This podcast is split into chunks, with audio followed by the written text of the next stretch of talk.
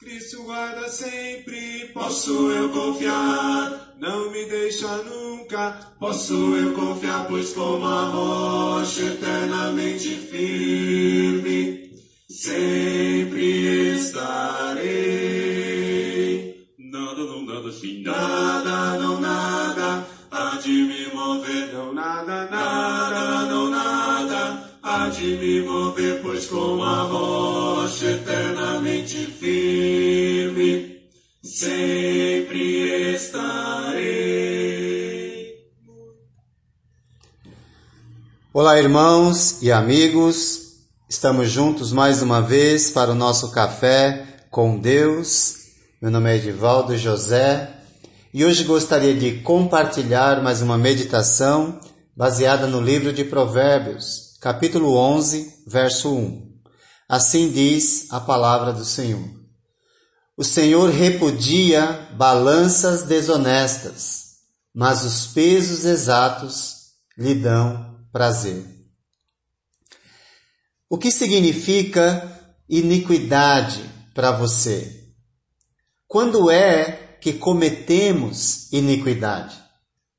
A palavra iniquidade significa literalmente não há equidade ou não ao quando dizemos não à prática da justiça. Quando dizemos não àquilo que Deus estabeleceu que fizéssemos e não fazemos. Ou seja, quando agimos de forma contrária ao que Deus espera, cometemos iniquidade.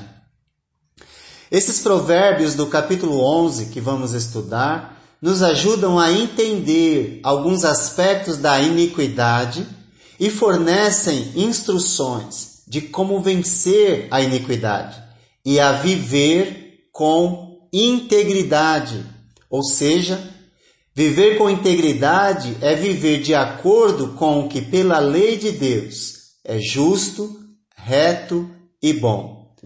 O verso 1 trata da honestidade levada na prática comercial e os negócios em direta relação para com a lei e a vontade de Deus.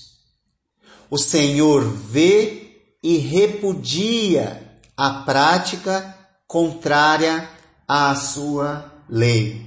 Repudiar é odiar aquilo que é errado, pecaminoso.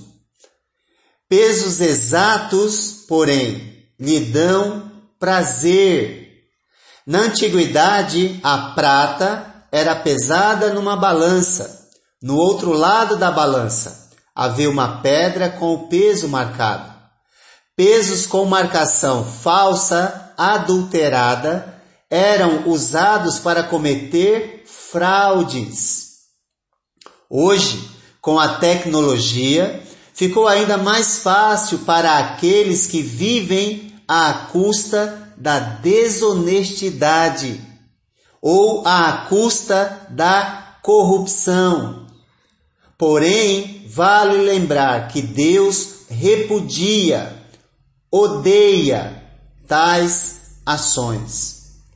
Esse tema é tão importante que Deus, conhecendo o ser humano, manchado pelo pecado, colocou em sua lei para Israel. E certamente os princípios permanecem. Não usem medidas desonestas quando medirem comprimento, peso ou quantidade. Usem balanças de pesos honestos, tanto para cereais quanto para líquidos. Eu sou o Senhor, o Deus de vocês, que os tirei da terra do Egito. Embora nós não tenhamos ou não sigamos hoje a lei de Moisés, os princípios permanecem, os princípios da verdade e da honestidade, da integridade. Na época do profeta Amós, alguns em Israel se orgulhavam de ter Deus como seu Deus, mas a prática que viviam era totalmente contrária a Deus. E por isso Deus disse através do profeta: Jamais esquecerei coisa alguma do que eles fizeram. Amós 8:7.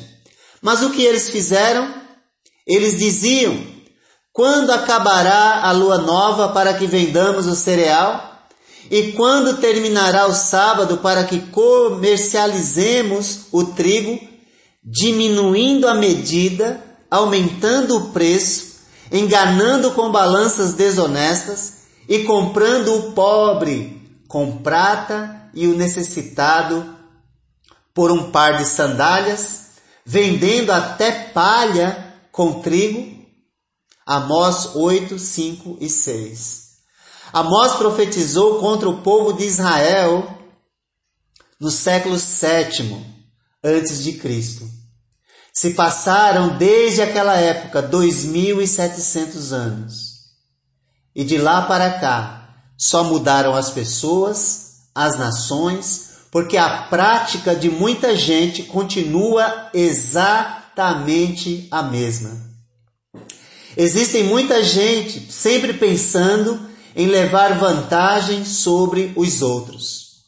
Em nossa época, não mudou muita coisa. Quando vemos muitas pessoas no Congresso Nacional falando de Deus, alguns se auto-intitulando cristãos, porém suas práticas só revelam que são mentirosos, corruptos, desonestos, se vendem facilmente e não se preocupam o mínimo com o povo. Pelo contrário, pelo contrário, preferem comprá-los com bolsa isso, bolsa aquilo e ainda acham que estão fazendo algo de bom, quando na verdade só querem controlar as pessoas.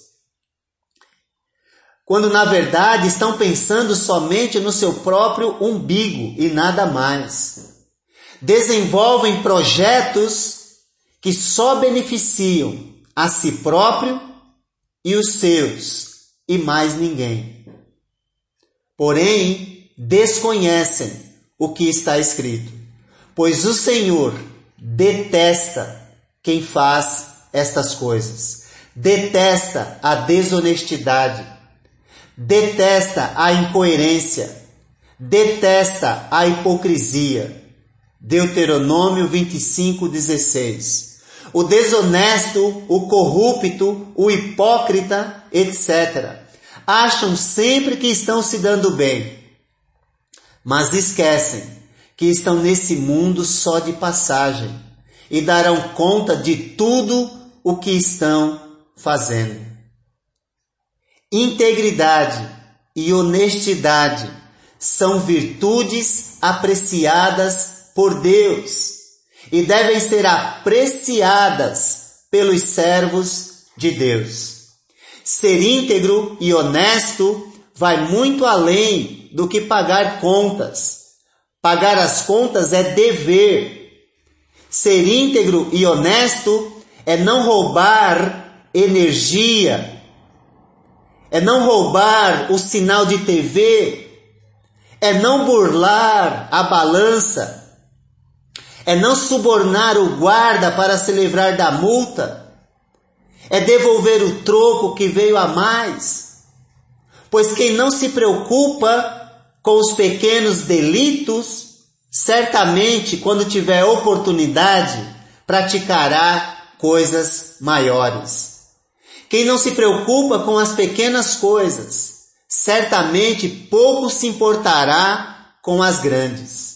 E ainda encontrará oportunidade para criticar os corruptos, quando a vida pessoal de quem vive assim praticando pequenos delitos também vive do mesmo modo que aqueles que praticam grandes atos.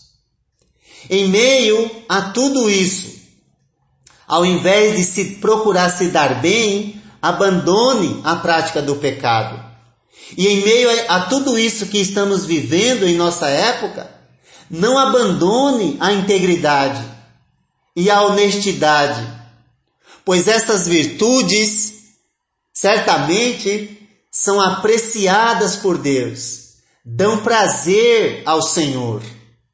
Agir o contrário do que Deus estabeleceu é agir com iniquidade. E agir de acordo com a sua vontade, com a vontade de Deus, é agir com integridade. Pois o Eterno odeia qualquer tipo de fraude, mas aprova a transparência e a honestidade. Qual será a sua escolha? Nada, não nada, há de me mover, não nada, nada, não nada, há de me mover, pois como a rocha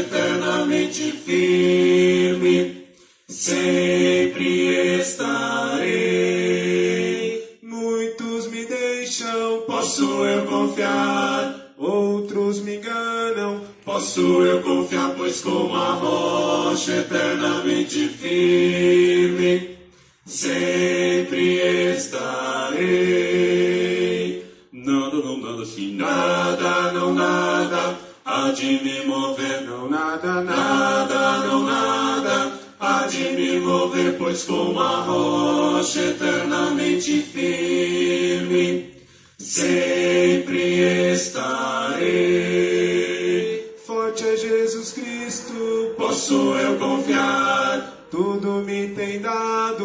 Nosso eu confiar, pois como a rocha eterna me fiz.